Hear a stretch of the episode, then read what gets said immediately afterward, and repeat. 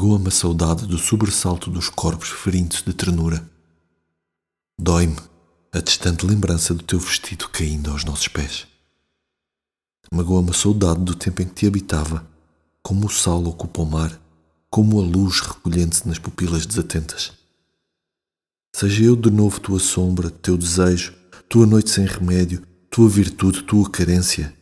Eu, que de longe de ti sou fraco, eu que já fui água, seiva vegetal, sou agora gota trêmula, raiz exposta.